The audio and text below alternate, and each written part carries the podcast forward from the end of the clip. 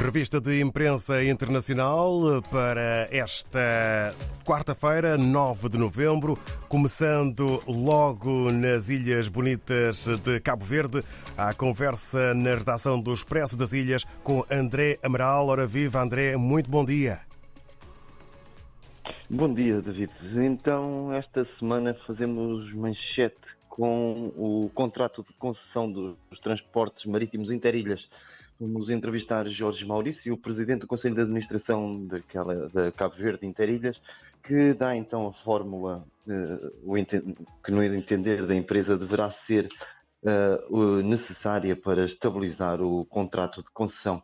Olhamos também para o mercado habitacional da praia. A perda de poder de compra e estão a ter efeitos nos arrendamentos. No, Ainda dentro do setor da economia, falamos sobre o setor empresarial do Estado, um fardo que está a oprimir a dívida pública cabo-verdiana.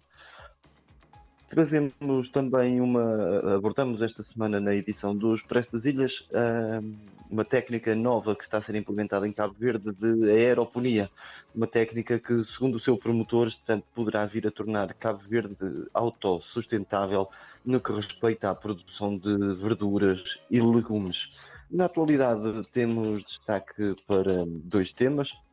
O primeiro, o COP27, Cimeira do Clima de, das Nações Unidas que está a ser realizada no Egito. José Maria Neves esteve no Egito e quer que os pequenos Estados insulares tenham um acesso diferenciado ao financiamento.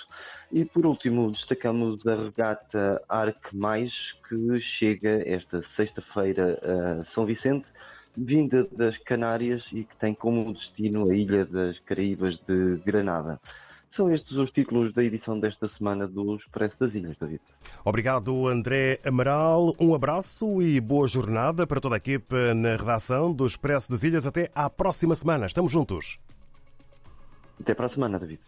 Até para a semana, o, regresso depois eh, com eh, André Amaral. Avançamos agora em direção a Angola.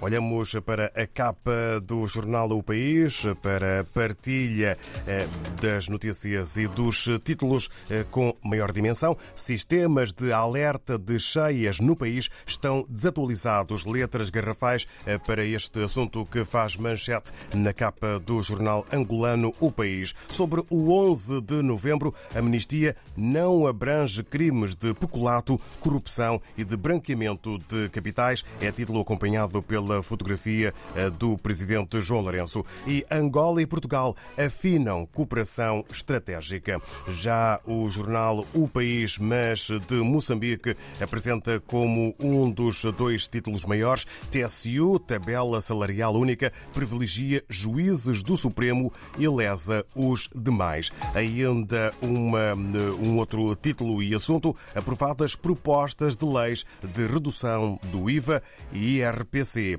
E o Governo na Assembleia da República para debater matéria urgente. A Comissão Permanente da Assembleia da República chamou esta quarta-feira o Executivo a pedido da bancada parlamentar da Renamo para um debate ehm, que eh, tem a ver eh, com os eh, riscos de paralisação da função pública, debate que está agora a decorrer.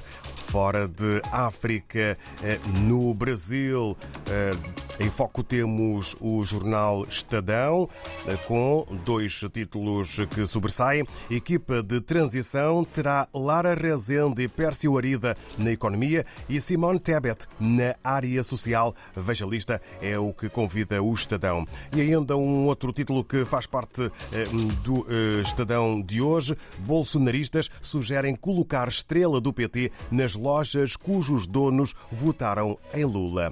Regressamos, entretanto, à África e eh, damos conta do título que está na publicação Democrata na Guiné-Bissau. Responsável do Parque de Rio Cacheu refere transformação de campos agrícolas em pomares de caju e queimadas são ameaças ao parque.